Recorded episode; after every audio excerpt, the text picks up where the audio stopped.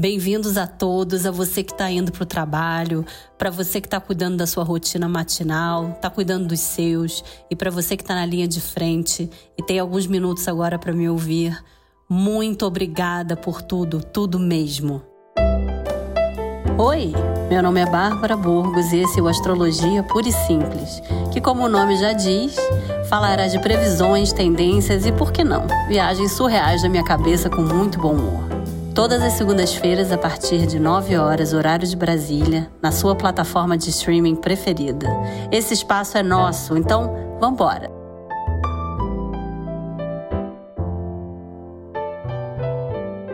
A semana começou com uma lua cheia e a gente sabe que na, na lua crescente, a lua cheia, são as luas em que a gente começa a entrar em atividade. A atividade começa a ficar mais rápida, as iniciativas acontecem. E essa lua cheia no domingo foi um espetáculo no signo de Libra, é o ponderador, o negociador, o diplomata. Isso traz uma maior leveza e condições racionais de colocar em prática os desejos da temporada ariana, porque o Sol está em Ares desde o dia 20 de março. E o Ares, ele quer correr correr mesmo rumo aos objetivos dele. E às vezes ele vai meio rápido demais, queima cartucho pela impulsividade. E, mas é dele o nosso poder de ação e criação, é o grande pioneiro. Mas essa lua libriana permite que ele tome as iniciativas que ele precisa com um ritmo mais equilibrado, mais pensado. E o planeta Vênus, que é regente de Libra, que dentre outras coisas fala de harmonia, do equilíbrio, fala do nós tá coladinha no, nesse sol ariano. Então a gente também tem essa sorte de poder contar com quem se tem ao lado. Você já olhou para o lado hoje? Tem gente que pode quer te ajudar. Então pede ajuda. Tô falando muito rápido, a energia ariana toda. O ascendente em leão dessa lua cheia deixa tudo maior, mais exagerado, mas também mais criativo, original. O eixo onde a lua cheia se dá é o 2-8. Para você que gosta de astrologia, mas não gosta de astrologuês, esse eixo é material. Ou seja, o povo está pensando em dinheiro, claro. A dica aqui é atitude participativa. Como que juntos podemos ir mais longe? Longe da atitude individualista, mas sim da liderança pela cooperação. E aqui insisto na questão do olhar para o lado, do pedir ajuda. Às vezes, quem você vê como um concorrente tem uma habilidade que você não tem e vice-versa, e vocês ali se complementam. Estou insistindo nessa questão da ação porque a semana, começando já pela noite de hoje, é de decisões e escolhas.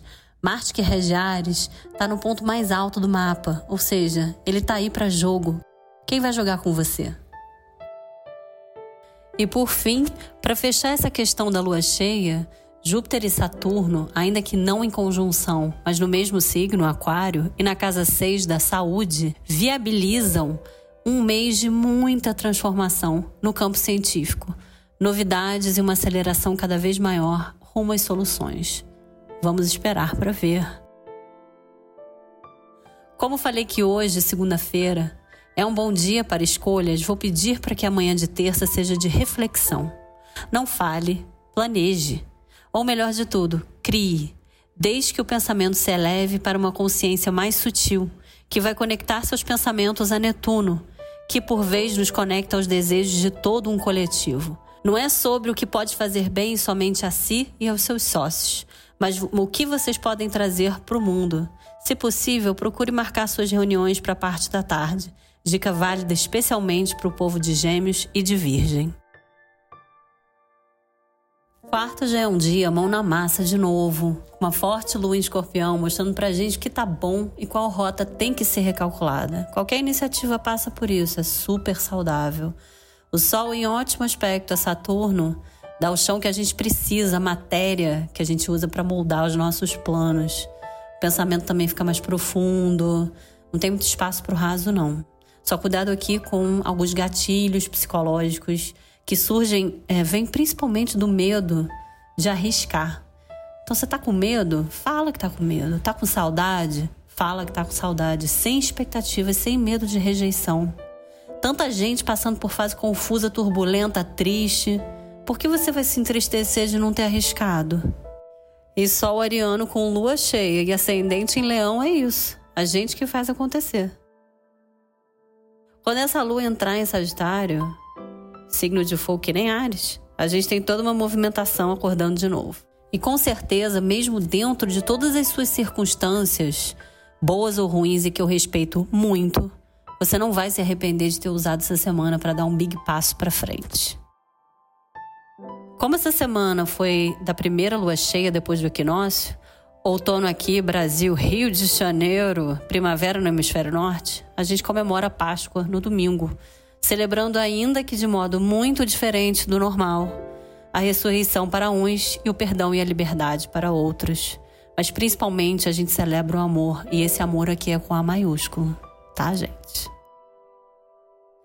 Tudo aquilo que você começou na lua nova em 13 de março, lá atrás, culmina agora. E a gente, vagarosamente, começa a fechar processos e se esvaziar na próxima semana. E na próxima semana, eu vou estar aqui com vocês. Se vocês querem me ler, vocês podem me seguir lá no Instagram, barbaraburgos.astrologia. Ali tem textos semanais, tem os meus cursos e tem como marcar consulta comigo. Queria agradecer também a Ananda Torres, produtora desse podcast. Sem ela nada seria. E a Alicia Monteiro, que deixa minha vida toda nos trinques para que eu possa estar aqui conversando com vocês. Foi um prazer enorme. Tô muito feliz. Bom dia, boa tarde, boa noite e até segundo. Um beijo!